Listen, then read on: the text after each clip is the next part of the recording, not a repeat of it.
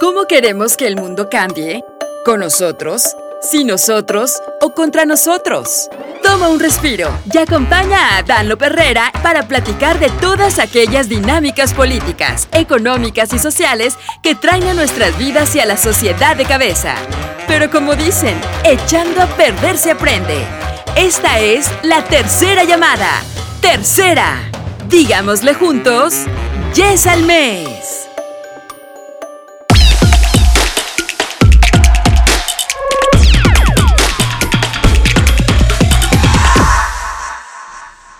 Bueno, ¿qué tal? ¿Cómo están amigos de, The Little Mess? Y pues bueno, estamos en este episodio que le pusimos quitándole lo mamón al mundo del vino, pero con mi invitada creo que se va a llamar más lágrimas y risas. lágrimas de risa. bueno, y es que la verdad con el vino hay lágrimas y hay risas. o sea, es un excelente compañero, tanto para echar la lagrimita como para aventar la carcajada con amigos. Totalmente. Fabiana Georgina Díaz de León, also known as la tía borracha. Así es, cariño. Oye, tía, ¿y de dónde viene eso de la tía borracha? Eh, pues, el proyecto como tal es un proyecto de pandemia, literalmente. El día, fue un domingo, en marzo me parece, cuando aquí en Ciudad de, bueno, en el país anunciaron que nos íbamos a encerrar 40 días porque pandemia, etcétera. Entonces ese día yo estaba en mi casa eh, abriendo un vino, evidentemente. Era un domingo. Entonces dije, va, vamos a tener 40 días encerrados. 6 de la mañana. Ah, no, no, que algo, es el momento. dije, vamos a empezar bien. Entonces eso lo anunciaron como que despuesito del mediodía, una cosa así. Yo estaba abriendo el vino y dije, va, me empecé a grabar este, en mi cuenta personal del Instagram eh, como una reseña muy leve, muy leve, ¿eh? o sea, de un minuto o dos. Y dije, bueno, este, hoy vamos a estar encerrados de aquí a 40 días, este es el vino fulano, bla, bla, bla. Y al día siguiente abrí otro, y así. Entonces fue como mi proyecto personal de pandemia, cuando pensábamos que solamente iba a durar 40 días, diariamente abrí un vino diferente o una bebida podía, eh, alcohólica, o sea, un destilado, un preparé algún cóctel, hice mezclas bien loquillas que se me ocurrían en el momento como de cócteles o mocktails, eh, cervezas. Pero cuando ya llegué al día 40, eh, pues ya traía arrastrando un montón de gente a mi alrededor. ya me habían mandado bebidas algunas marcas, o sea, ya estaba teniendo eso un poco de impacto y yo dije, pues esto hay que hacerlo como que más en serio, ¿no? Entonces, pues, eh, ahorita te cuento dónde viene el nombre, se me ocurrió hacerlo como de manera más profesional, por así decirlo. Creé en una sentada, ¿eh? o sea, abrí el Canva, creé como el logo, creé, o sea, como todo el concepto, abrí la cuenta de Instagram de la tía borracha y a la siguiente semana lo lancé como ya, ¿no? O sea, subí todos esos 40 videos, son los primeros 40 videos que tengo en mi este, feed. El último que hice fue de remedios para la cruda, o sea, dije, después de 40 días de estar pisteando, necesito hacer un video de remedios para la cruda. Este, con un poquito más de producción, etcétera, y ahí es donde anuncié como la tía borracha. Y la tía borracha como tal viene porque es una manera de, pues, también de resistir. Eh, siempre, bueno, yo evidentemente soy tía, no soy mamá, por eso no soy la mamá borracha. no, hombre, vienen los del DIF e inmediatamente se llevan a los niños. Así por eso no me sueltan a mis sobrinos. Así que por eso, ah, solo para las fotos y vámonos. Sabes que en aquel entonces, cuando estaba haciendo esto de los 40 videos diarios, perdón, o sea, los 40 videos, un video diario, un pendejo, perdón por mi francés, aquí, aquí no le vamos a no vamos va a salir pendejo después de la edición, no le vamos a quitar ni Perfecto, a esconder la palabra dele. Porque lo es. Es un pendejo que estuvo conmigo en la carrera, que estudiamos lo mismo, fuimos exactamente a las mismas clases, Chuck, fuimos a todo igual y se atrevió a decir, "Qué bárbara, eres una borracha." Y yo, chinga tu madre, pendejo. Me cae bien gordo. El, el vato que se chinga cinco caguamas y Sí, dos no cartones manches, de Es cerveza. como de, vato, los dos estudiamos eh, eh, la misma carrera de sumillería. Los dos sabemos de qué se trata este pedo. Neta, te vas a poner en ese plan. Obviamente, yo eso lo dejen de pensé. ser juiciosos. Por favor. bárbaro. Y dejen de dar su opinión cuando nadie se les está pidiendo. Punto. Exacto. Ah, jaja, y le daba mucha risa. Y él, él, ese pendejo, también es sommelier, este, es de mi edad y también es así como bien machito en muchas cosas. Entonces, así de que, a ver, vato, si no me vas a dar una botella de vino de tu empresa para que yo haga la reseña, no estés opinando de mi proyecto, ¿ah?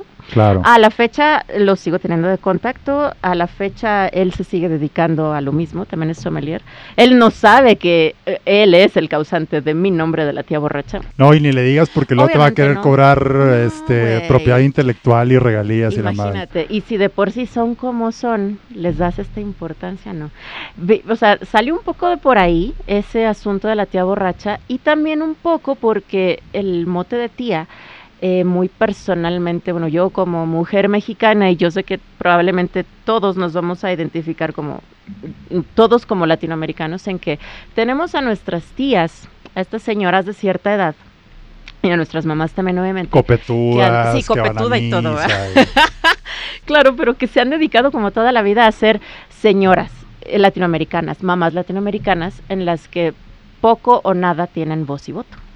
Cuando llegan las fiestas familiares, por lo menos en mi familia, yo sé que también en las familias de otras personas, es como que, ay no, los tíos o los hombres de la familia son como de que no, a tu tía sírvele. La y ellos sangrita, deciden. la Sí, sangrita de viuda de Sánchez. Sí, ellos deciden, mi Chuck. Y las tías son así como que, bueno, no dicen que no, no dicen nada porque tu papá es el que sabe o tu tío es el que sabe. Y entonces yo en las reuniones familiares, mientras estuve estudiando para somme- sommelier, era cuando se me acercaban, no las tías, sino los tíos, a preguntarme cosas, pero a blofear, obviamente, ¿verdad? Claro. Y a aventarme comentarios de que, no, es que ya ves que tu tía pues le gusta el vino dulcecito porque es vieja. Y yo con un cohete en la cola.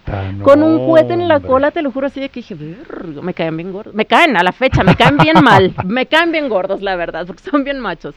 Pero yo buscaba mucho como acercarme en esas reuniones familiares a mis tías, que estaban todas obviamente metidas en la cocina, sí, pero para platicar de esto y para darles a probar a ellas esto, ¿no? O sea, no solo vino, sino, tía, es que tienes que probar este mezcal. Déjame te cuento que tal y tal y tal. Tía, es que esto es diferente.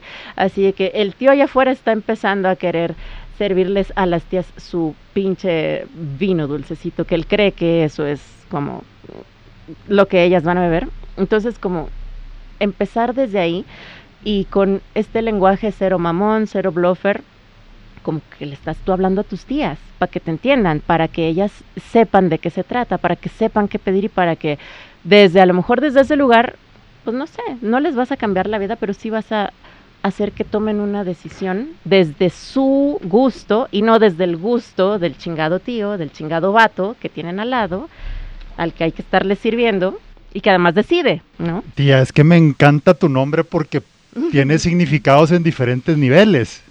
O sea, porque para esto la tía borracha, no te vayas con la finta, es un intelectual.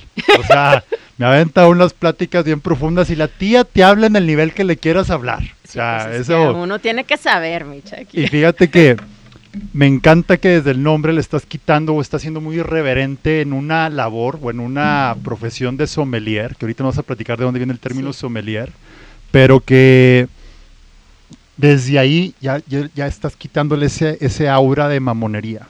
Sobre todo porque a mí nadie me ha destrozado más la autoestima, ni una ex, ni mis papás, ni, ni en, la, ni en la escuela primaria pública en la que estuve, como un sommelier. Qué horror. O sea, no, los sommelier, Sí. una anécdota, recuerdo que estaba en un restaurante así de, de- de- de San Pedro, allá en Monterrey. Yo venía del estadio con mi camisa de, de Sí, fútbol y no claro. tuve chance de cambiarme, entonces llego y pido la carta de vino y en eso llega el conde Pátula, ¿no? Así Ay, como sí, que viéndome así de que, puta, ya, me- desde que me dio la camisa de rayados me dijo, híjole, pues déjeme ver qué cervezas hay. Hijo de su pinche madre. Como si además las cervezas fueran una cosa peyorativa. Exactamente. Ugh. Y haz de cuenta que en eso Sí. me, este, prácticamente me sentí como en zona maco. Así de que si vas a preguntar por el precio, como que este no es tu lugar. Exacto. Entonces, desde ahí dije, hijo de tu madre, o sea, Y, y he platicado con varios amigos y hasta Ah. parece ser que los sommeliers tratan de justificar su, su conocimiento haciéndote sentir ignorante. Así es. Y al contrario, lo que he platicado contigo es que ustedes están para brindar toda una experiencia Claro. Y son un complemento, el vino va a ser un complemento perfecto para lo que tú vas a comer, ¿verdad? Exacto. Pero al contrario, tienen que, tiene que haber mucha más apertura. Sí, sobre todo, ¿sabes por qué? Porque aquí en México somos un país como joven, hasta cierto punto, productor de vino. Con joven me refiero a 20, 30 años tal vez, ¿no? Es decir, somos de Nuevo Mundo, no somos Europa, España, Francia, que son productores de vino de toda la vida y que en su cultura y en su idiosincrasia está el beber vino diariamente en su comida diaria, sino que aquí somos tan nuevos que además tenemos muy mm, inherente el pensar en el vino como una cosa eh, solo para eventos muy especiales como la boda, ¿no? El cumpleaños muy así del abuelo, o sea, cosas como muy específicas y entonces tenemos además ese temor de pedir vino, porque solo es para ocasiones especiales, el temor del precio del vino, porque generalmente son vinos muy caros, y el temor tercero de que cuando éramos niños o cuando éramos adolescentes nos dieron a probar un vino que nos pareció ho- horrendo porque era súper cargado, súper maderoso, súper sui generis, etcétera. Entonces, vamos, de por sí tenemos un temor al vino. Y luego llegan estos personajes a malvernos de ladito y a juzgarnos porque tra- por lo que traes vestido o por el vino que vas a pedir. Como que dices, pues a ver, vato. O sea, a ver, necesitamos que la gente empiece a probar el vino. Necesitamos que la gente se anime a probar el vino con su sopita de fideo, con su taquito dorado, no con estas mamadas. Perdón, pero sí, ¿no? O sea, como que de por sí la profesión se presta mucho para el bluff. Claro. Y luego tengo estos compañeritos, tengo muchos, muchos. Y fíjate, perdón, pero tengo que hacer este paréntesis. Casualmente todos son vatos, los que son bien mamones. Porque amigas sommeliers tengo un millón. No tienes idea de cuántas amigas sommeliers tengo. Y todas están como en el mismo canal, en el que yo creo que estamos todas, de que, güey, cálmate. O sea, la Claro. cosa es tranquila, la cosa es para disfrutarse. O sea, no es para mamonear. Entonces los vatos todavía como que se sienten de veras, que traen ahí como que el hilo negro, ¿no? Descubriéndolo y que te pueden juzgar y que ellos pueden decidir qué es lo que está bien y qué es lo que está mal Claro. en el consumo del vino y pues no, al final no es eso, ¿no? Si van a un restaurante y hay dos sommelier, pidan que las atienda entonces la sommelier. Por favor. Les garantizo que la experiencia va a ser muchísimo más diferente. Muchísimo. Excelente. ¿Y el término sommelier de dónde viene? ¿Qué significa? Pues eh, eh, básicamente es como que el, el que cata primero los vinos. Hay actualmente sommeliers de muchas cosas, Michaki. Creo que este, a lo mejor la gente poco se entera de esto. Tenemos sommeliers de té, como alguien que tenemos aquí cerquita. Invitada. tenemos una invitada aquí. Este, hay sommeliers de queso, hay sommeliers de habanos, eh, hay sommeliers de cerveza. O sea, hay como un un montón de profesiones que parten de ese término y que al final significa eso. O sea, es como quien se encarga de saber eh, como todas las cosas que giran alrededor, en mi caso, por ejemplo, de los vinos. Eh, esto no es para eh, juzgar cuál vino está bueno ni cuál está malo, sino para saber por dónde te puedes ir a la hora en que te encuentras, por ejemplo, una botella en el súper, en una tienda de vinos y dices, híjole, tengo esta etiqueta, está divertida, pero no sé a qué vas a ver, qué tal que lo compro y no me gusta, por ejemplo, qué tal, no le entiendo, no sé qué, qué onda. Si tú le das la vuelta, a lo mejor dices, bueno, te dice el país, te dice la uva, etcétera, y uno como sommelier ya tendría que medio imaginarse a qué podría saber eso y con qué podría ir bien, ¿no? Si estás en un restaurante, esa es al final pues la misión del sommelier que te diga como sugerencias en cuanto a tus elecciones, tanto de comida como de cosas que te gustan y que no te gustan, que podría ir bien con el platillo que eliges. Y esto va muchísimo más allá de decir, el vino blanco va con el pescado y el vino tinto va con la carne. No, hombre, vamos, no sé si conozcas, probablemente sí, personas que te dicen, yo no puedo tomar jamás vino blanco, por ejemplo, ¿no? Hay gente que se O, aferra. o conozco personas que están peor que los que te corrigen la ortografía en un grupo de WhatsApp que yo, yo, yo, yo, yo pequé, yo soy muy de eso. Los que te corrigen. Eh, pero hay güeyes de que Oye, vas a pedir tu milanesita de pollo, Sí. tu pollo a la no sé qué chingados y de Sí. repente vino tinto. ¿Cómo, güey? Y se O ofenden. sea, carne blanca va con vino blanco, No, carne roja con vino tinto. Y de que, oh, espérate, güey, está bien, discúlpame. claro. O sea, la, la policía del vino va a venir a sí, arrestarme, güey. exacto. Sí, no, y ni al caso. O sea, vamos, hay vinos blancos tan ligeros como vinos blancos tan estructurados y pesados que te alcanzan a cubrir un maridaje con una carne de casa, por ejemplo. Y las carnes de casa que son así como súper fuertes y, y que la gente no se imagina, ¿no? Entonces, al final, de eso se trata, de que uno tenga esa paciencia y esa apertura de hablar con el comensal y de saber cuáles son sus gustos. Hay ocasiones en que uno, y así pasa, uno no sabe qué es lo que le gusta, pero lo que sí sabe es lo que no le gusta. Claro. Y esa también es una guía. Pues, o sea, ¿qué es lo que a usted no le gusta? Ah, no, pues no me gusta. Y de pronto la gente se avienta, ¿no? A decirte uvas. Pero cuando las ves batallar, dice, no se preocupe, no me diga uvas, no me diga vinos, dígame qué es lo que no le gusta. De comida, de bebida, de, no sé. Hay gente que, por ejemplo, dice, "Mm, no me gusta el chamoy. Ah, perfecto. Yo como sommelier tengo que saber qué, a qué se refiere con chamoy. Y qué es lo que nos da, por ejemplo, notas de chamoy. Hay algunas uvas que pareciera que supieran a chamoy. ¿Me explico por qué? Porque el chamoy es esta mezcla entre fresas, un poquito de chile ancho, qué sé yo. Entonces, ah, perfecto, no me voy por aquí, sino que por acá. Entonces vas como que eh, quitando opciones, le puedes traer unas dos, tres opciones.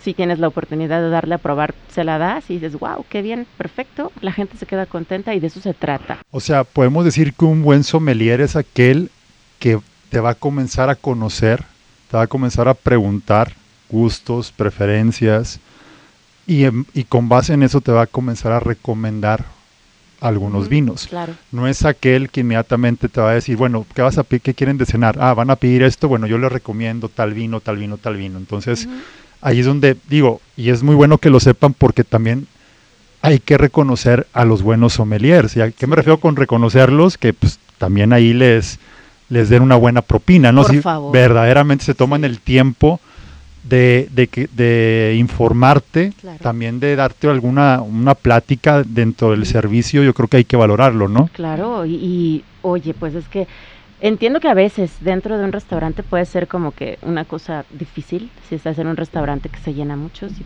están en un rush, qué sé yo, pero pues para eso estudiamos nosotros.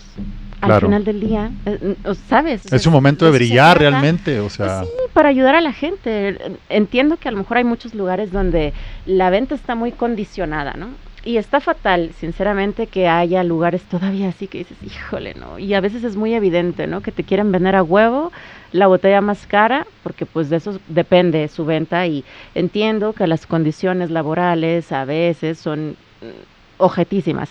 Sin embargo, trate usted, joven comensal o viejo comensal, de tomarse el tiempo de investigar a lo mejor el restaurante al que está usted yendo, donde pueda tener una experiencia padre, con un vino padre, no donde le quieran vender a huevo la botella más pinche cara, que a lo mejor ni le va a gustar, porque cada quien tiene gustos distintos, que a lo mejor no va a ir con lo que usted va a pedir de comida y que dices, híjole, al final del día eso se traduce en que estás dándole dinero a un lugar que trata mal a sus empleados. ok. Y ese es otro tema, ¿verdad? obviamente. Es decir, que trata mal a sus empleados porque pues les está condicionando su sueldo, sus propinas, su ingreso a través de la venta del vino más caro. Está cabrón. Ok, ¿hay forma de identificar eso? Los reviews que Sí, siempre. Y si no, métanse a Terrores Restaurante. Ahí se sabe todo.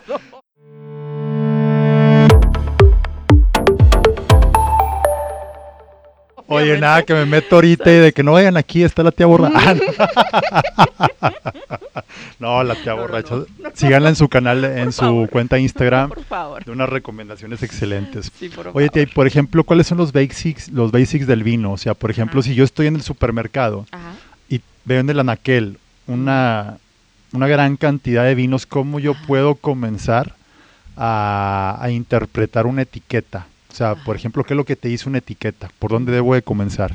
Acabas de tocar un tema que me encanta, vinos de supermercado. Te juro que yo soy la fan número uno de los vinos de supermercado, porque son de precio bien accesible. ¿Te dan puntos? Además te dan puntos en el Soriana, exactamente. Y como que mensualmente si vas al Chedraui o a Comercial Mexicana te dan como que tres por dos, creo. Ajá. Pero fíjate, o sea, los vinos que venden en supermercado, a mí me parece que son el vehículo perfecto para iniciar a las familias mexicanas, por así decirlo, a la gente que todavía le tiene temor al vino, para que empiece a consumir vino. A mí me gusta llamarlo como vino de canasta básica, que no se te pase, mira, como que yo pienso que, número uno, no te pases de 500 pesos, no te pases con, o sea, de ese presupuesto, no te pases para que no te avientes a probar cosas que no, no vas a estar seguro, ¿no? Mm. Número uno, que no sean más de 500. Número dos, eh, sería bueno que a lo mejor, si tienes el tiempo, si te gusta, tengas como ciertas, eh, eh, mm, como notas, a lo mejor en tu celular, de lo que sabe cada uva de las uvas básicas. Te voy a decir como las básicas en las tintas son, en primer lugar, la Cabernet Sauvignon. Todo mundo quiere Cabernet Sauvignon, todo mundo ha escuchado Cabernet Sauvignon, todo mundo sabe, pero en realidad nadie lo sabe.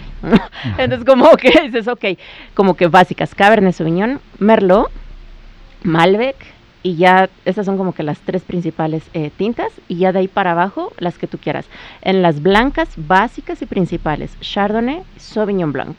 Y en tercer lugar puede ser una que sea muy extranjera y que te suene rara como la Riesling, porque todo el mundo piensa que la Riesling sabe alguna cosa y de repente se encuentran como con sorpresas padres. Este, y ya si te quieres aventar a explorar como más allá, vete a echarle un vistazo a las maneras en las que se hacen los vinos rosados, tanto en Europa como en Nuevo Mundo. Con Nuevo Mundo me refiero sí a México, pero también a todo lo que no es Europa. O sea, Sudamérica, Estados Unidos, obviamente México, em, Australia, por ejemplo, ¿no? Y entonces dices, bueno, ok, ¿qué es lo que a mí me gusta? Bueno, a lo mejor no sé qué es lo que me gusta. Bueno, ¿qué es lo que no me gusta? Perfecto. Por ejemplo, una característica muy evidente de la uva Cabernet Sauvignon es que tiene una nota, depende de dónde, de dónde la, la compres, puedo decir, o sea, de dónde la produzcan ese vino. Hay una nota que siempre va a prevalecer en mayor o menor cantidad y es una nota a pimiento morrón verde. Y resulta que a ti te recaga el pimiento morrón verde, pero te, te choca. Tu mamá te lo daba a huevo cuando eras niño, tu mamá te daba ensaladas y tú así creciste pensando y lo, pides una pizza y es quítenle el pimiento porque me caga. Y entonces, eventualmente tú tuviste una novia que te dijo, no, es que el cabernet, y tú, ah, sí, en chinga, ¿no? Fuiste, porque querías quedar bien, porque estabas en otra situación. Y fingiste por convivir, pero a ti te caga esa nota. Entonces, ¿qué va a pasar? No importa, no te avientes. Paréntesis para que los que nos están escuchando comiencen a hacer su glosario de términos eh, en el mundo del vino. del vino. ¿Qué es una nota? Ah, mm, puede ser un sabor o un aroma. ¿Sabor ahorita- o aroma? ajá, ah, qué importante. Yo pensé que nada más era un sabor, pero entonces puede ser sabor o aroma. Puede ser nota aromática o nota de sabor. Sin embargo, mm, yo creo que tiene más contundencia la nota de sabor. Porque el aroma, como quiera, pero tú te vas a estar bebiendo ese vino que a lo mejor no te va a gustar. Entonces, como que tener estas cosas muy presentes en tu glosario de compras, en tus notas del celular para cuando vayas al supermercado y te vayas a comprar un vino, es como de, ah, perfecto, la Cabernet Sauvignon va a saber, sí o sí, un poquito o un mucho a pimiento morrón verde. Va, me encanta o me caga, perfecto, ¿no? Cositas así. Eh, que- Pimiento morrón verde, no puede ser ni amarillo ni naranja, es No, pimiento es morrón verde. verde. porque hay otras uvas que saben a pimiento morrón amarillo y hay otras uvas que saben a pimiento Madres, morrón rojo. Yo, yo no sé la diferencia de sabores entre los pimientos. Ya lo haremos, querido. Tú tranquilo, tenemos muchos podcasts para Siguiente episodio, el mundo de los pimientos. dentro de los vinos.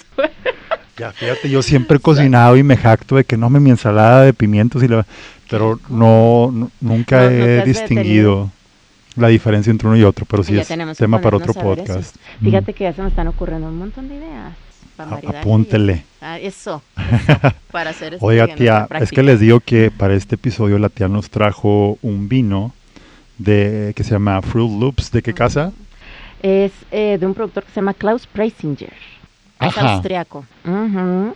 Es austriaco. Hace ratito les estaba yo platicando, antes de que empezáramos, que este eh, productor me gustó un montón porque es relativamente joven eh, en el mundo del vino, o sea, como productor, pero también él de edad es joven y que tiene, empezando por su logo de la vinícola, no lo ven ahorita ustedes obviamente, pero es un logo que viene impreso en sus corchos y es como un happy face, pero con un ojito cerrado y como con unos dientes o lengua saliendo así de su boquita. Entonces es como súper divertido. El nombre del vino es como de, no me chingues, ¿a poco se llama Fruit Loop? ¡Qué maravillosa situación! Y fíjate cómo ya desde ahí, desde cómo están haciendo las etiquetas y, el storytelling al re... Échele ya de una vez.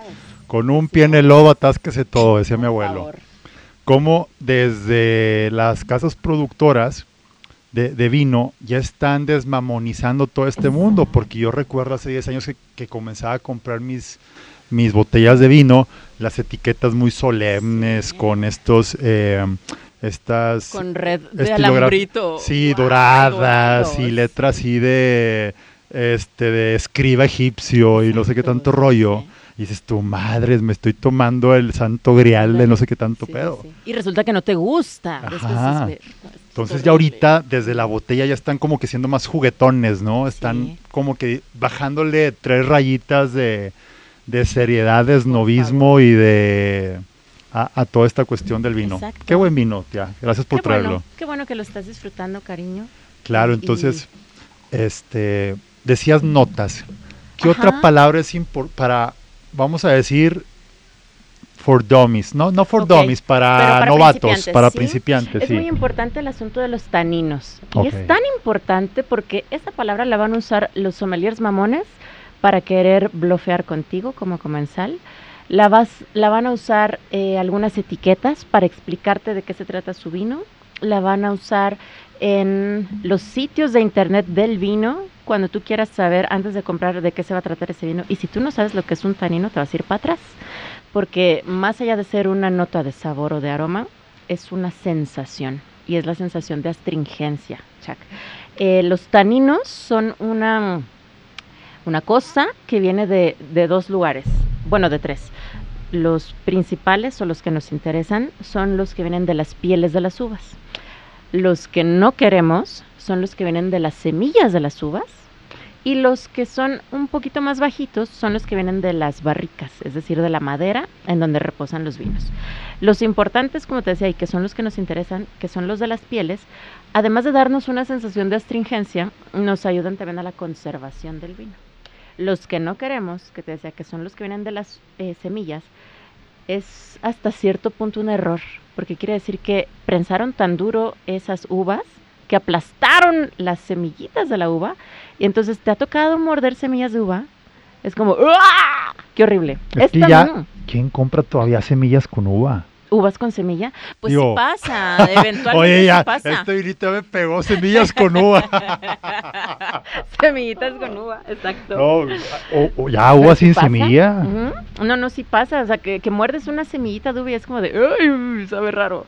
Es también como cuando estás a lo mejor pelando cacahuates y se te va un pedazo de cascarita de cacahuate, como sabe, como, no es que sepa amargo, es que te da una sensación tan rara de astringencia aquí en los laterales de la boca que es como de... Es desagradable, sí es una sensación desagradable. Y el asunto de los terceros, la tercera fuente que son las maderas, eh, es decir, las barricas, o sea, el material madera con el que están hechas las barricas, pues no son tan contundentes ni tan presentes. Entonces, cuando tú te enteras de lo que mero son los taninos, si un sommelier mamón te está diciendo, oh, este vino es muy tánico y la chingada, y a ti no te gusta eso, ah, entonces este no. Y a lo mejor el sommelier te va a decir, no, pero es que es una cosa fabulosa y tú sí, pero a mí no me gustan los taninos porque, o a lo mejor si te gustan, claro, pues te avientas y le dices que sí. Pero es importante saber a qué se refieren cuando nos dicen taninos, ¿no? Es eso, es que vas a beberte un vino astringente. astringente. Eh, los taninos están súper presentes en los vinos tintos. Ah, es súper raro, muy raro, casi inexistente que te lo encuentres en un vino blanco. Tampoco lo hay en un naranja ni tampoco lo hay en un rosa. Pero en los vinos tintos casi casi que depende del el nivel de taninos que tenga, va a ser tu eh, opción para decir si me gusta o lo odio. sea, también dentro del mundo de los taninos, pues hay niveles, ¿verdad? Redondos, que se llaman o aterciopelados, que es cuando son, uy, como qué cosa tan maravillosa, que apenas sientes como esta sensacioncita leve. Pero es importante como recordar la palabreja, porque sí, sí es una palabreja que de repente todo el mundo la usa como sin... Sin, este, sin saberla, ¿no? Exacto, sin saberla. uh, los mexicanos se dieron, encanta. se dieron un campeonato mundial de usar palabras creyendo que le estás empleando bien y el significado es totalmente distinto. No, hombre, somos campeones. Por ejemplo, otra que he escuchado mucho así Ajá. en los restaurantes y en los bares de vinos, retrogusto. El retrogusto. Y una práctica para saber qué mero es el retrogusto, te lo voy a decir, fíjate. Se supone, bueno, cuando uno está estudiando, todo te explican y aunque suene muy, este, muy pueril o muy así de que hagan estos ejercicios, están estudiando para esto, ¿no? Haz de cuenta que agarras poquita aire, o sea, poquito aire, ¿no? Como que así, le das un traguito a tu vino, haces el buche, etcétera, te llenas, te lo pasas y luego sacas ese aire que habías agarrado por la nariz. Eso que vas a sentir cuando sacas el aire por la nariz después de haberle dado el trago bien dado y bien saboreado a tu vino, es el retrogusto. El retrogusto al final no es importante. También es un término para mamonear. O sea, si a ti te gusta ese vino, no tiene nada que ver con el retrogusto. Pues. Y el de la Michoacana me engañó cuando me dio mi agua de melón. Me dijo, ¿Qué te dijo en el en retrogusto? el retrogusto vas a sentir sentir unas notas a terreno ejidatario. así que- donde se sembró el melón. Y yo sí, y yo con tal, sí, con, tal, terroir. con tal de no ver, con tal de no verme ignorante le dije, sí es Sí, cierto. es cierto, joven. Sabe a Michoacán. este melón, esta agua de melón sabe a Michoacán. Tiene toda la razón. Sabe a Pátzcuaro, a Uruapen. Cosa parecida. Pero al final, bueno, si, si el sommelier te va a estar mamoneando, claro que va a usar esa palabra. Y claro que te puede decir cualquier cosa. Al final nada más es para clasificar, ni siquiera es para calificar. O sea, que tú cuando estás haciendo como sommelier una, un análisis sensorial del vino, te lo llevas a la nariz y dices, ah, huele a tal y tal y tal y tal. Lo pruebas y se supone que podría saber a lo mismo que olía, ¿no? Pero que de pronto lo bebes y dices, wow, no, sabe bien distinto. Yo pensé que iba a saber esto. Tampoco es malo, o sea, esas cosas te las dan el retrogusto. Pero al final, no, si estamos desmamonizando, eso no tiene nada que ver, no es ni importante.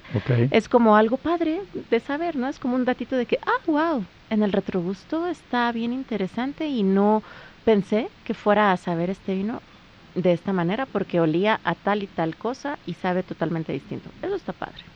Eso es enriquecedor, pero la palabra pues, tampoco es importante. Pues. Otra palabra o otro, otro criterio con el que, que he escuchado al momento de que hay personas que están tratando de, de, de gustar el vino, incluso de descifrarlo, es el cuerpo. El cuerpo al final es la textura aparente.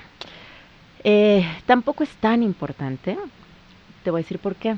Porque la experiencia la puedes armar con diferentes texturas de vino. Hay vinos muy ligeros que tú en la copa, está padre cuando tienes copas de cristal, no es nuestro caso el día de hoy porque estamos aquí con los termos Yeti de Claro. contrabando bebiendo en esta cabina. ¿Y qué tiene? Ya sé que soporten. Exacto, y soporten. Pero bueno, cuando tienes copas de cristal, puedes eh, ver de qué se trata esa textura aparente del vino. Como te decía, hay vinos muy ligeritos que tú le das la meneadita dentro de la copa y entonces caen así como si fuera agua, ¿no? Y hay vinos tan estructurados, tan glicéricos, tan interesantes, que le das así como la meneadita y dices, wow, se queda como impregnado el vino en las paredes de la copa y va cayendo despacito y dices, wow, eso solamente te indica cómo va a estar su estructura en tu paladar o en tu boca. No habla del sabor, no habla de las notas aromáticas, no habla de otra cosa más que de eso, ¿no? Que, es, que tiene más densidad, o sea, un Ajá. vino con, con mucho cuerpo, Exacto. quiere decir que va a ser muy denso. Exactamente, sí. Y al final del día, si tú realmente no estás estudiando para ser sommelier, esas cosas no te interesan. Tú lo que quieres es un vino rico que te guste y que vaya bien con tu momento. Si estás chismeando o si estás cerrando un negocio o si lo que sea, esa es una fiesta, tampoco es como tan interesante. O no es que no sea interesante, tampoco es tan importante, quise decir. Es interesante, sí, es padrísimo, pero pues tampoco que- te arma. Porque hasta a veces nosotros perpetuamos lo mamón. Así como de repente en comidas de negocio en las que he estado, con reuniones con clientes, un bluff mam- para mamonear es el golf. ¿Cómo, güey? ¿No juegas Claro. golf? Uf, No, güey, yo juego... ¿Cómo se llama el...? Ping pong. No, el, de, el, del boliche. No, el de, las, el de las bolitas estas de, de acero, de aluminio. Petanca. petanca. petanca, sí, no, sí, güey, yo juego petanca, güey. Y Entonces, así- ¿qué es eso? y así también en comidas, Sí. de repente está la persona que conoce de vino Claro. como una estrategia de intimidación. Oye, te encargo este vino y, compadre, no, este vino tiene unos taninos, Ay, tiene un cuerpo y Mm. tiene un terroir. De no sé qué tanto. Y tú, pues nada más sonríes, ¿no? Así Claro, como que, no, sí, claro, Tú asientes. que, que lo traigan, ¿no? Miente por convivir. Obvio. Exactamente. Estás cerrando un negocio, ahí sí, ni modo, te aguantas. Pero ahí les ve el truco. Ustedes pueden hacer un combo breaker, o sea, yéndose a la parte chistosa. Claro. Te tomas el vinito y mientras el otro empieza a mamonear, no, sí, fíjate que este vino me saca lágrimas de unicornio con Sí, sí, eh, luz de luna de una noche de verano y la madre, o sea, sí, sí, sí. digo, es una, es Claro. una salida diferente, ¿no? Pero después de escuchar este podcast, yo creo que ya vas a saber lo que es el tipo de uva, Mm. lo que es un tanino, lo que es cuerpo, lo que es una nota y ya al menos te vas a poder defender. Un poco, sí. Por, por lo menos yo pienso que es para, en ese mismo ejemplo que estabas dando tú de la comida de negocios, claro, cada quien tiene sus negocios y tú sabrás si puedes o no puedes como entrar como a qué nivel de, de chistosidad. Claro. Sin embargo, puedes decir como que, híjole, si te encanta o no te encanta el vino que eligió esta otra persona que está blofeando y con la que estás cerrando un negocio, pues si tienes la confianza podrías decirle algo parecido a, ah, sí, tanto tanino me, se me sube a la cabeza o qué sé yo, no sé, si no te encanta, pero si sí te encanta, bueno, pues puedes tomar nota y con toda la confianza del mundo y la franqueza decirle, préstame la botella para tomarle una foto porque este nivel de taninos me mama qué sé yo, ¿no? Pero pues sí, mira, ahorita que estabas diciendo el ejemplo este del señor que va a mamar. Ah, eh, ah, bueno, se detuvo el DJ. El, ca- tocar. el caballazo ahí. El caballazo, sí, sí, sí. Ahorita que decías de este señor con el que estás cerrando un negocio, que empieza a payasearte con Oye, los ya está pegando el vinito, ¿eh? A gusto, A gusto. Es que hace mucho calor. Por eso dijimos que es lágrimas y risas. Lo es, Lo es. Lo es, en el vino va a haber lágrimas y risas. exactamente. Nunca ninguna Si están, la- oye, si están, si están las dos en, en la misma conversación, la bipolaridad y, y el- Pepe el Toro. está todo lo que da. Cuidado, Exacto. vayan a la terapia si de repente en una, en una misma oración hay risa y lágrima. ¿Y qué tiene? Todos hemos estado ahí, mira, total. Bueno, Pero estás chilli y de repente ¡ah! Es muy bueno. lloras. Bueno, Y luego sí, y te ríes porque dices, qué ridículo es, qué sé yo. discúlpame, te interrumpí. ¿no? No, no te preocupes, querido. Pero sí, o sea, cuando, cuando te empiezan a sacar estas palabrejas para ver, como, eh, voy a usar otra expresión muy, muy corriente, pero no encuentro otra para referirme a este tipo de cosas. Y la uso muy seguido, la verdad. Están midiéndose los pitos al final. Y me encanta decir eso porque es como demasiado evidente. Y te voy a poner un ejemplo Qué bueno, real. las anécdotas, que vengan las un anécdotas. ejemplo muy real de hace un mes con una persona, con un vato en puesto gerencial en mi trabajo. Estábamos temprano decidiendo este el copeo del día. Entonces llegó un señor que trabaja en una empresa que vende vinos, que son unas tiendas, una cadena de tiendas eh, muy conocidas en México, que venden vinos. Entonces él, él lo que quería era hablar con nosotros para mostrarnos su catálogo y ver cuáles de sus vinos podía meter en ese restaurante. Entonces, no, pues muy bien. Llegó, etcétera, sacó su hojita, o sea, sus hojas, pues su lista de los vinos. Entonces, sí, pues había un montón de vinos muy conocidos, muy conocidos, muy populares. A grandes rasgos, eh, esta persona, este vato en puesto gerencial, le dijo que pues lo que se buscaba era más bien tener y contar y servirle a la gente vinos que no fueran tan fáciles de conseguir como yendo a esa tienda o a cualquier otra tienda y que fuera tan fácil, ¿no? Sino que ahí se encontraran con vinos diferentes, etcétera. Ya el señorcito dijo, ah, perfecto, no te apures, sacó otra lista y dijo, estos son los vinos que tengo que solamente traemos nosotros y solamente se venden a ciertos lugares como este, donde la gente se quiere arriesgar a poner eh, vinos de fincas chiquititas, donde quieren poner vinos que no son conocidos, etcétera. Entonces, este vato en puesto gerencial agarra la lista y empieza a medirse los pitos con el señor.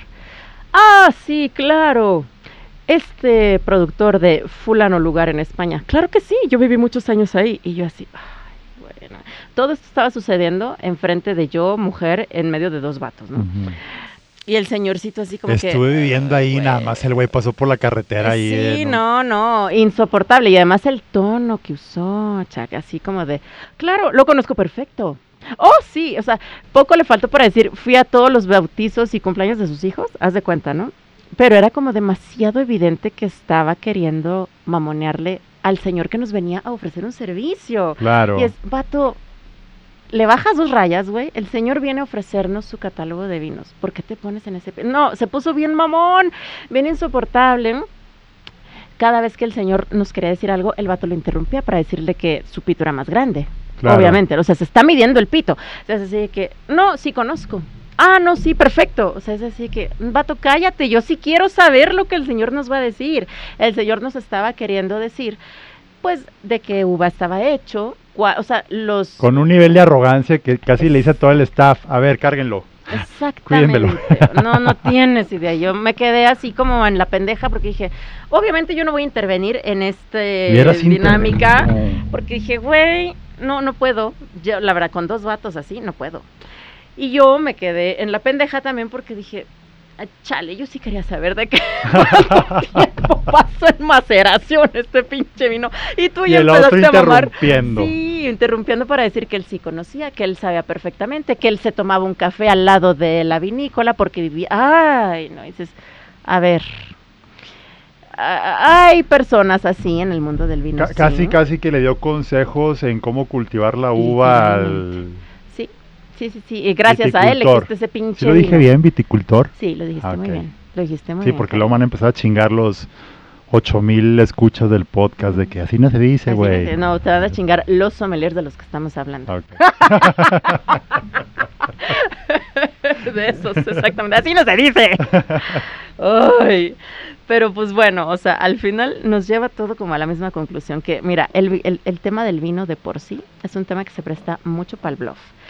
Em, yo creo que hay que acordarnos mucho y tenerlo muy presente todo el tiempo, que un buen vino viene de una cosa tan humilde como una buena cosecha, como tenerle un amor precioso al campo y a la naturaleza, como amar plantas, o sea, desde que tú te decides, a lo mejor tú como productor, tú como viticultor o como vitivinicultor, a sembrar una uva, a sembrar unas vides, a injertar, a dedicarte a eso, es como de, esto no va a ser fácil y esto te va a requerir muchísimo más esfuerzo de paciencia, de amor y de cuidados que el bluff que puedas tener después. O sea, al final nosotros como sommeliers, eh, te digo, de pronto se olvida esa, esa parte y es como de, ¿con qué cabeza y con la mano en la cintura están juzgando un vino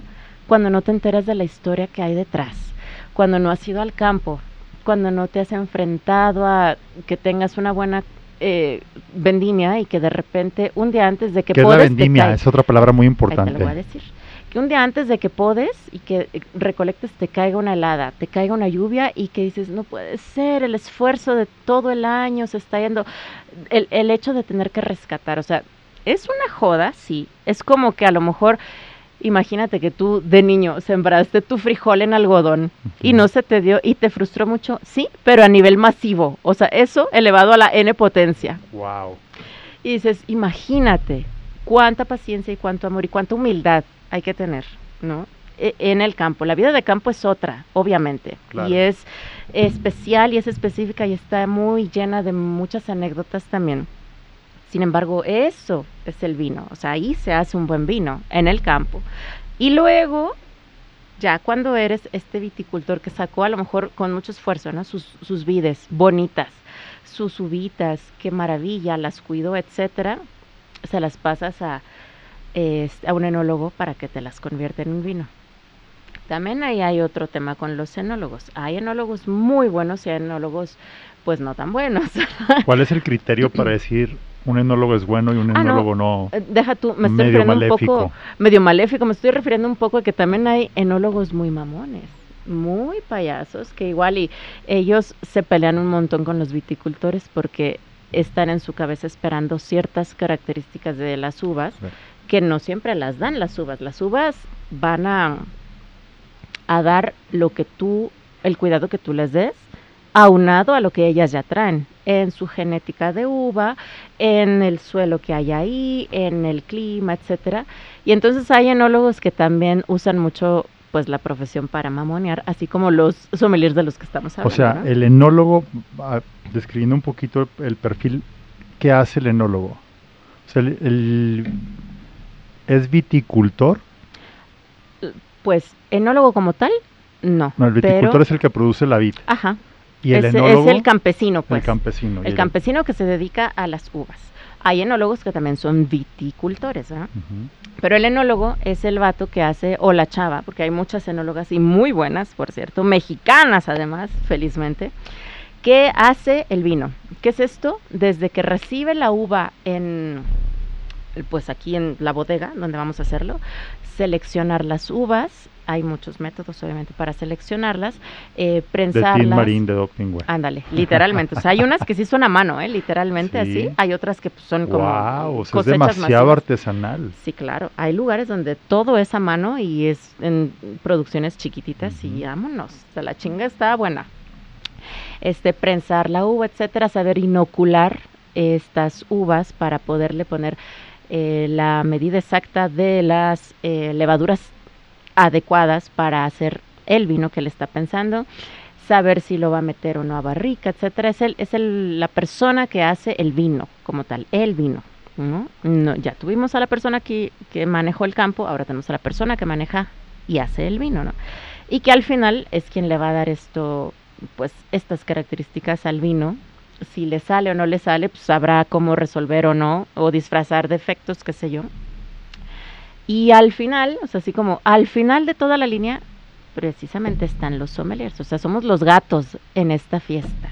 Yo no entiendo por qué, ah, te digo otra vez, hay personas, hay personajes que todavía se sienten como que de Pero verdad. te voy a decir algo, en- una labor muy importante, es más, de ustedes depende el que tenga visibilidad, el trabajo del enólogo y del Exacto. viticultor, porque a final de cuentas son el último eslabón que le da la cara al cliente. Sí, Entonces, si realmente queremos que la industria del vino crezca en este país, ojalá que haya una cultura en los sommeliers que, que, que para que crezca necesita haber mucha más apertura sí. que una cuestión de cerrarlo y hacerlo muy exclusivo, Exacto. muy snob, muy este posh, o sea, Exacto. al contrario, hay que vino para todos. Claro, a mí me encanta esa frase como tal, es como mantra. El vino es para todos, Chuck. El vino es para todos. Paréntesis. Ah, bueno, no, si quieres al final del podcast explicas por qué me dices Chuck. Es que es muy bueno. Nos va a tomar otro podcast. Explicar Chuck. Güey, es que yo no sé por qué tengo como mil apodos. O sea, ¡Qué cada, cada grupito de amigos me pone de una manera, güey. Que de repente tengo problemas de identidad. Las terapias con mi psicólogo no son de la soy. familia, no son de amor, no son de trabajo, son de broncas de identidad, güey. o ¿Quién sea, soy? ¿Quién soy realmente? no, no lo sé. En medio de tantos apodos. No me explico. Ay, Discúlpame, querido. Pero Adelante, pero adelante. adelante. Muy bien.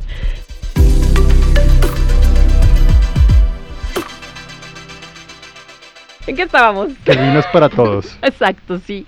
El vino es para todos, tan es para todos que es incluso hasta para la gente que no bebe alcohol. O sea, hay vino sin alcohol. Hay vino kosher, ¿Y se puede considerar vino? claro. Si es- a ver, vino es que tiene que venir de la vid. Exacto, Ok. punto. Y no nada más de la vid, sino de la vitis vinífera.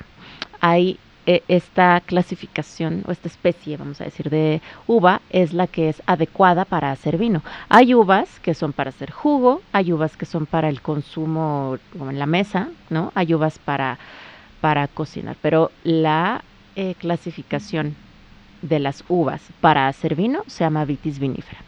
Y entonces, lo que te decía, o sea, hay tan vino para todos que hay incluso vino para gente que no bebe alcohol, porque hay vino sin alcohol, hay vino kosher, hay vino de todos los colores, de todos, ¿no? A ver, hay vino, los tinto, blanco, naranja, rosado. ¿Hay más? Sí, hay más, hay verde, Cabrón. Ujú, se llama viño verde. Ujú. Niño verde. Ujú. Hay, em, hay vinos incluso de 100 pesos, hay vinos de un euro. Ah, me explico, o sea, hay vinos impagables, obviamente. Los que vienen en Tetrapacks. Y sabes qué, hay vinos en Tetra Pak que son fabulosos. Ay, en serio. Claro que sí, que de pronto la gente dice, oh, Chateau Carton.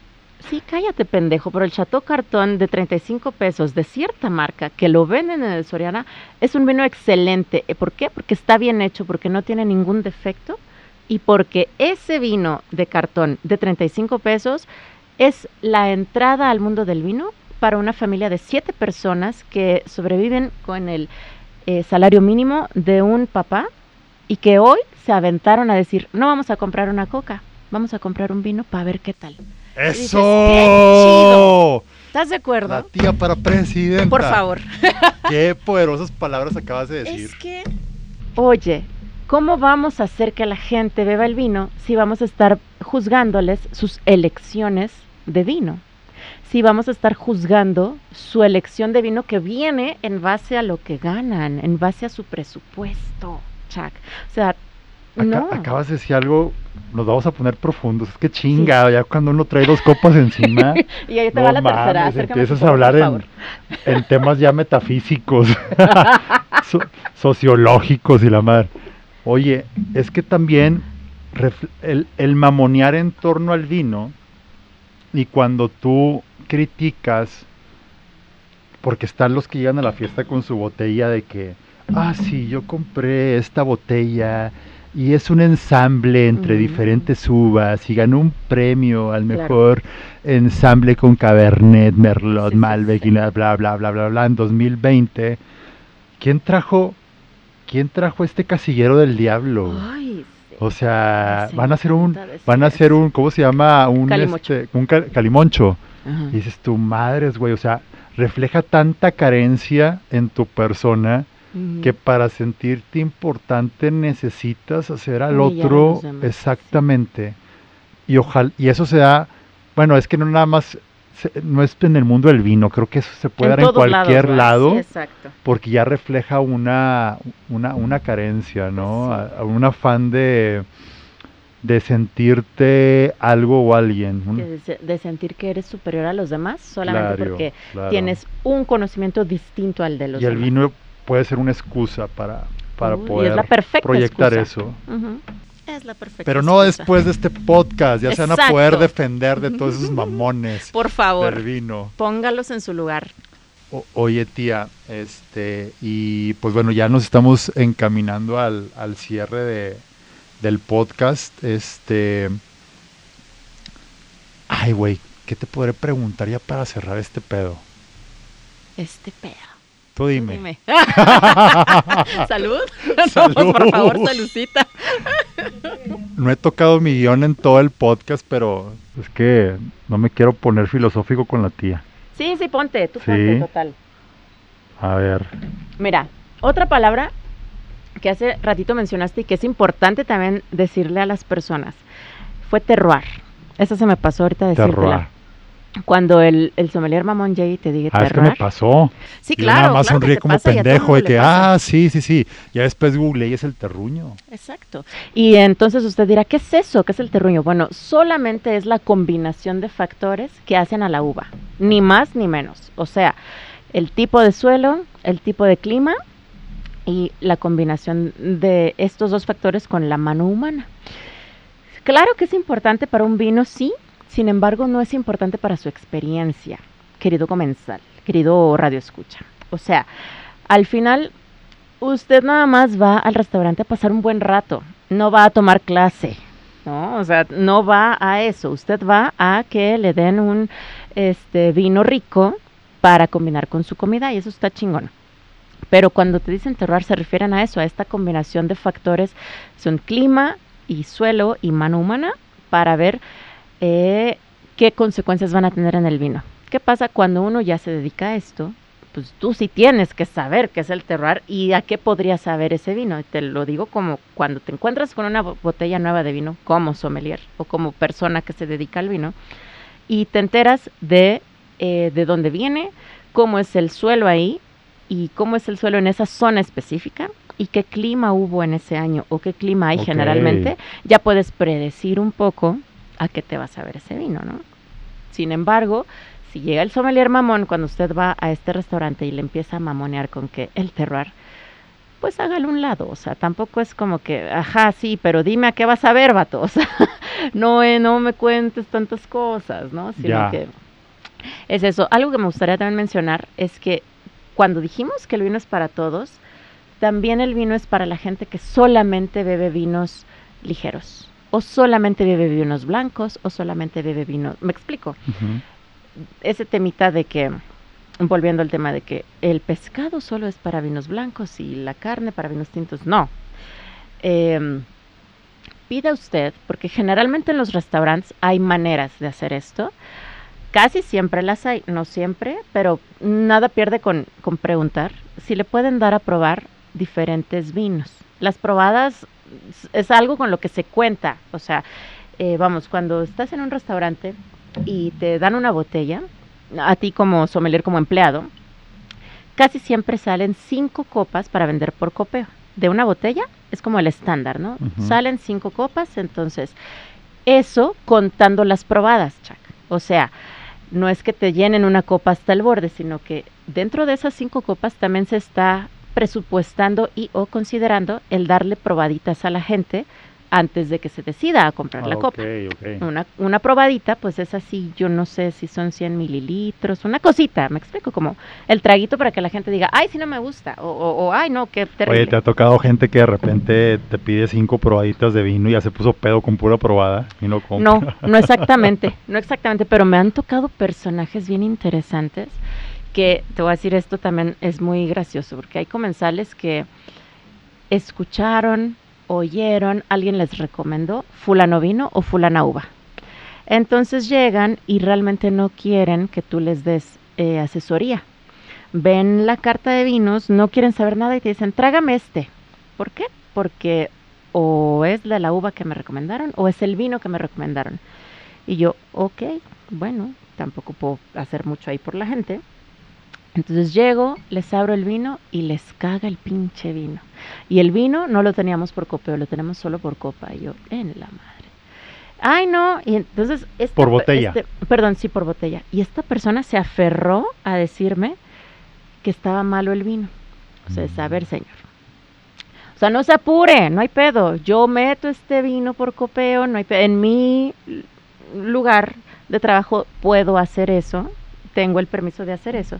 Sin embargo, no en todos los lugares sucede así, ¿no? Entonces, pero no estaba muy aferrado a que él tenía la razón. El vino era fabuloso, Chuck. El vino estaba en perfecto estado, además estaba a la temperatura ideal y era delicioso y es como el vino favorito del resto de los comensales y de nosotros como meseros, sommeliers, etcétera. Es como de, güey, ese vino nos encanta. Entonces al vato como no le gustó dijo, no, es que está mal, tiene un defecto. Pues ya no me voy a poner a discutir con usted, ahí le traigo otra cosa. Déjeme asesorarlo. ¿Qué, me, qué, qué madre es lo que usted quiere? Claro, o sea, O sea, descubre lo que te gusta a ti, no a otra persona. al final para eso estamos nosotros como sommeliers, para investigar eso y entonces acérquese o dígame, no me gusta fulana cosa, no me gusta tal o cual cosa, o qué sabores sí me gustan, entonces ya yo me acerco, le traigo probaditas de diferentes botellas que creo que van por ese lugar y de ahí resolvemos. También pasa que hay personas que tienen eh, el uso del lenguaje muy distinto al que uno tiene, entonces de repente te encuentras a comensales que te dicen, ah, pues es que a mí me gusta muy ácido, por ejemplo, ¿no? Entonces yo digo, ah, ok, me traigo como las opciones que tengo de vinos blancos súper ácidos. Me dicen, ay, no, esto está muy dulce. Y yo, ay, en la madre, ok, claro, Entonces eso también me sirve a mí para calibrar a qué es lo que él está refiriéndose con ácido, ¿no? Entonces, ya no se preocupe. No, pues así está, está el güey comiendo regreso, chamoyes y Sí, tamarindos claro, y esas cosas pasan, ¿no? Y ya dices, tiene la, el, el- Sí, pues su- sus las papilas, gustativas, ya más que curtidas, ¿no? Claro. Y en ese caso, yo no voy a juzgarle para decirle, oiga, no, es que usted me dijo ácido y este vino es muy ácido. No, mija, pues es que uno no está para juzgarles, uno está para hacerles la experiencia otra vez, ¿no? Entonces, es, no se preocupe, ya estoy entendiendo a lo que se refiere, voy, me regreso. Y le traigo otras cosas según lo que me acaba de decir. Y entonces dicen, ah, sí, este está perfecto. Y yo, ah, perfecto. En la vida real, este vino, no, no se lo voy a decir, pero yo lo digo a mí misma y se lo digo a usted. O sea, es, en la vida real, ese vino no era lo que él me pedía, pero es lo que él quería. Y hay una expresión como muy también corriente que usamos en el mundo de la cocina que es, la gente no sabe lo que quiere beber, se va a ver lo que tú le digas. Y en ese sentido tiene como muchos, muchas aristas. ¿Por qué? Porque tiene que ver con que uno, saber cómo le vas a vender ese vino a la gente. Hay, hay meseros o sommeliers súper hábiles y súper amables y súper buenos que te venden lo que sea, ¿no? Y te convencen. Está bien. Y número dos, también se refiere un poco a eso, a que la gente no siempre sabe expresar cuáles son sus gustos y te va a decir lo que tengan a la mano Claro. en su vocabulario, ¿no? En su glosario. Y tú tienes que ir descubriendo qué onda. O sea, ahí a mí me tocó tener una chava que dijo, solamente tráeme Cabernet Sauvignon. Que se- pero así, hasta enojada. Que sea Cabernet. Y casi que te pegan en la mesa. Y ok, mija, va, voy. Le llevo el Cabernet. Esto no es Cabernet. Chinga tu madre, mija. No mames. Te estoy mostrando Le- la Le etiqueta, estás mana. o sea, queriendo vender chiles a la costeña. Sí, exacto. No, Dije, no, mi reina santa. A ver, entonces ya así como que si tienes, como, la- hay que tener paciencia obviamente, pero es como saberle encontrar el mood a las personas, de eso también se trata, ¿no? Señorita, ¿cuál es el cabernet que usted probó? Que es el que está usted en su mente como clasificando como que así deben de saber todos los cabernets. Ya medio investigando, ah, le traigo cualquier otra opción de lo que en base a lo que ella me está diciendo y es ya perfecto encontrar, o sea, esa es la misión al final, ¿no? No estamos para educar a la gente, no, estamos para hacerles una buena experiencia. Hay gente que pide hielos en su vino y a mí me parece perfecto. Hay gente que se ofende, hay sommeliers que se ofenden muy cabrón cuando un comensal les pide hielos para su vino. Y es, no, otra vez, no estamos para juzgarlos, estamos para que disfruten y para traerles una experiencia agradable según los gustos de esa persona. Ok, pero el protocolo, ¿qué dice? Temperatura ambiente. Ah, bueno, y esa es otra falacia, ¿eh? Ah, La sí. temperatura ambiente no es ambiente de la calle, es No, es ambiente de de donde cava. se cultivó, ¿no? No, Ah, de cava. Donde se cultivó ni al caso. Hay lugares eh, en Alemania súper fríos, o hay lugares como Ensenada, que hace un calor de la chingada. Pues imagínate servir vino a temperatura ambiente de, de, de la vida de tu ciudad, pues está cabrón. No, es como la cheve cuando de repente un alemán me dice, no, es que la cerveza se tiene que tomar a temperatura ambiente. Sí, de cabrón. tú Alemania, estás a güey. Menos Sí, 5 grados, exacto. 0 grados, 5 grados. Estamos en Monterrey, güey. No, no Chingate hay una cerveza a 40 grados, no, no, no, no. mames. Y un chingo de cerveza. Un montón de sombrerudos Tirando fiesta, fiesta. No, no, no. Entonces es así como que saber a qué se refieren cuando dicen temperatura ambiente. Es ambiente de cava. Señores, ¿han entrado a una cava? No. Bueno, si ya ha entrado usted a una cava, sabrá que son lugares frescos, a veces fríos, con un nivel interesante de humedad. Y es claro, esa es la temperatura ambiente, pero de cava. Ok. Entonces, otra vez, sí está padre que encontrarte a lo mejor a personas que son como ah, abiertas a las sugerencias, pero si hay personas que están muy casadas con sus gustos, no estamos otra vez para Si una juzgarlas. persona te pide un vino muy bueno, muy bueno, deja todo el precio, para costar Claro. 20 mil pesos. Claro. Te lo pide con hielo. Ya me pasó. Ay, no es cierto. Claro, y yo con la sonrisa en la cara le traje sus hielos y además se los serví en las pinches copas salto, que ¿sabes cuánto cuesta cada puta copa? No. Dos mil pesos, querido. Que ese es otro punto, los tipos de copa. Sí. To-. Copa tulipán, copa no. Bueno, pero bueno, ya. Ese es para otro. Ahí googleenlo. porque- sí, porque no, no mames, no vamos, no nos va a dar el no vamos a darles un diplomado de, del vino, tampoco, tampoco. Sí, claro. Oye, te ha chingado, pues si el público lo pide, hacemos un segundo Sí, así, y episodio. con la mano en la cintura lo hacemos.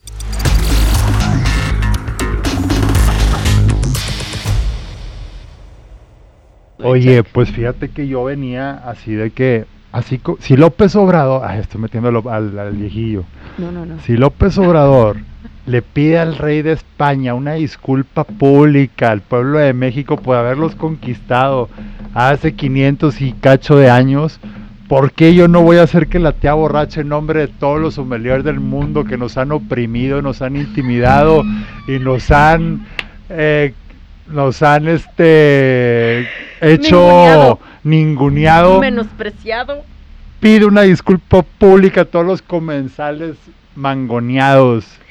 Pero no, Querido, no, y tú, te no voy a decir que una car- tú cosa. no tienes que cargar Yo no cargo con las eso. culpas de todos Pero los ¿sabes qué sí le voy a decir? Señor Radio Escucha, señorita Radio Escucha, comensal querido. Sácalo, boomer, no Lamento- radio escucha. Lamento mucho que le hayan tocado sommeliers pendejos. Eso. Lo lamento mucho y a mí también me han tocado, obviamente, y lamento mucho que todavía existan esas personas en la industria. Pero yo creo que usted como eh, comensal puede hacer la diferencia poniendo en su lugar a ese pendejo. La verdad. Porque sí, sí, sí, que no se les olvide para qué estamos ahí. Estamos para hacerles una experiencia, no para estarles blofeando con nuestro conocimiento, que no es mayor, solamente es diferente. Todos somos eh, ignorantes en muchos aspectos, solo que ignoramos diferentes cosas y pasa exactamente lo mismo con el conocimiento. Y el conocimiento está para compartirse, no para presumirse. Eso. ay, Obviamente. les dije que en el nivel que le quieras platicar a la tía, la tía platica, ¿eh? Aguas ahí. Yo platico, querido. Oiga, tía, y bueno, aquí sí te voy a decir Fabiana, Dímelo. porque ya dímelo, es algo cariño. acá de amiga. Sí, Vamos a cerrar el podcast con el apodo de Chuck, por favor. porque usted me lo puso. Porque usted lo yo te acuñó. puse. Estaba te platicando el sábado en una boda a la que fui Ajá. con unos amigos que de repente hay apodos ojetes. El tuyo no es ojete. No, No, no, no. está bueno. Pero me acuerdo nada más porque estaban diciendo, no, es que a un compa que le decimos Stitch. Ajá, y le dije, le dije, güey, tu compa te debe querer mucho. Porque solamente un compa que te pone un apodo ojete, lo toleras o se lo Sí, pasas porque lo quieres un chingo. Solo esas personas pueden, realmente. Exacto. Sí, sí, es cierto. Pero en tu caso no, me gusta el No, Lechak. Qué bueno, pero querido. Fíjate que es el, es el bonding que tengo contigo, que tú me pusiste Chak. Ujú. Y creo que siempre va a ser ese, ese algo entre tú y yo. Yo también lo creo. Es cosa de norteños. Sí. Pues resulta que cuando yo conocí a Daniel López, lo conocí en casa de otro amigo en común, y empezaron a decir que tú siempre usabas saquitos para todos los que eres muy formal. Ajá. Ya después supimos por qué. Este, pero saliendo de esta reunioncita pequeña en casa de este amigo, fuimos a tu casa para que te pusieras algo para cubrirte del clima incipiente que empezaba a ser un poco Que yo digo que no es cierto, pero como maman estos güeyes. ah, sí, bien, pero sí, pero sí. Fuimos a su casa y salió con un saquito, evidentemente salió con un saco. De ahí nos fuimos a Fue una chamarra bien chingona. Él dice que era una amarillo con negro, pues ellos dicen que saco. No, fue un saco, fue un saquito. Entonces de repente fue de que, güey, neta, tú usas saco en todos los eventos, ¿no? O sea, aunque sean informales, sí, saquitos. Entonces primero, y todo esto sucedió en unas horas nada más, el saquitos. Entonces yo después dije, no, ¿cómo le vamos a decir saquitos, güey? Eso no tiene ni chiste. Chamarritas. Y luego, no, chamarritas tampoco, chaquetitas. Y la implicación que tiene Antes chaquetitas. chalequitos. Chalequitos porque también usas Sí, chalequitos, no, chalequitos formalitos. Ajá. Aunque traigas mezclilla, ajá, chalequitos. chalequito. Chalequitos, y luego no, pues chalequitos no. Chamarritas no, pues tampoco. Chaquetitas, dije sí, a huevo, porque chaquetitas también tiene una connotación sexual bien divertida. Entonces, chaquetitas, tu chaquetita y a dormir, ¿no? Obviamente, para dormir bien. No, como dice un amigo, lechita, chaquetita, y a dormir. Sí, sí, exacto. Entonces, ya como para hacerlo chiquito, pues es chac. Es, es, es Y así se quedó. Por eso durante todo el podcast estuvieron diciendo, pues mi chac. mi chaki. Chac, chaki, chaquilonil, también te digo. El Shaquille O'Neal. Chucky, porque además mides estos tres metros que mide O'Neal, pero tú eres el- la versión mexicana. La versión mexicana. Y norteña, además. Exactamente. Oye, tía, no sabes cómo disfruté este podcast. Ay, cariño. Este, pues bueno, ya les dejamos los basics para que cuando un sommelier se, lo, se los quiera pendejear, Ay, sí. en vez de que él se convierta en su peor pesadilla, ustedes se convierten en la peor pesadilla de él. Por favor, bájenlo de su tabiquito donde no debería de estar. Pues bueno, si alguien quiere saludarte, Por favor. conocerte en persona, porque a ver, Fabián es un personajazo y no me va a dejar mentir. Yo nada más paso a su restaurante a saludarla. Eso es verdad, o sea, no he ido a comer, Pero bien que nos hemos pero bien que nada más Sí, paso a saludarla. Si quieren ustedes pasar a saludarla, no tienen que, bueno, si quieren reservar en su restaurante donde trabaja, adelante, que no sé si ya lo quiere mencionar, No, pero no quiero. y bueno, si alguien Mejor te- escríbame, mejor Sí, escríbame. si alguien te quiere saludar, te quiere conocer, decir, güey, me caíste de huevos, güey. Este, fíjate que mi vato me pendejea haciéndome sentir ignorante con el vino, o al revés, me quiero defender. Cualquier cosa que quieran hacer con la tía borracha. No cualquiera. Bueno, Bueno, quién sabe, convénzame y yo jalo. Tengo abierta la vacante de colágeno todo el tiempo.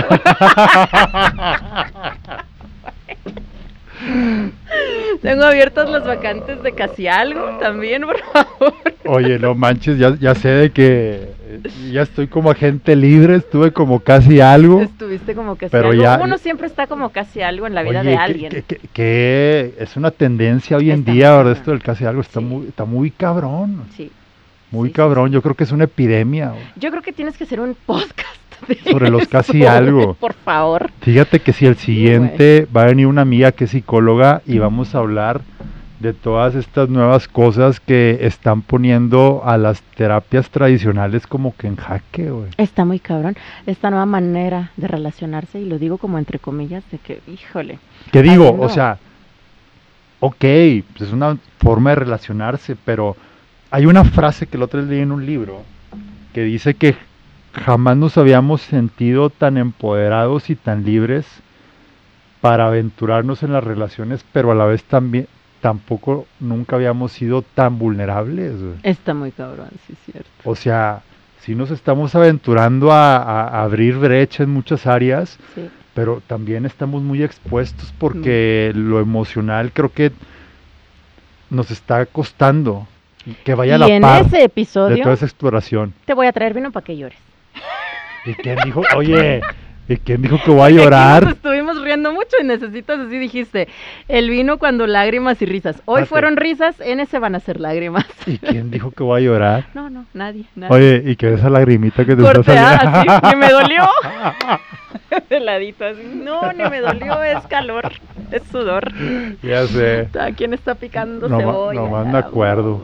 No, no. Pero pues bueno, eso quiere decir que estamos vivos. Exactamente, querido. Y el vino lo- no- nos lo recuerda. Eh, uf, todo el tiempo, todo el tiempo. Pues bueno, gracias por haber escuchado este episodio. Esperamos que les haya gustado.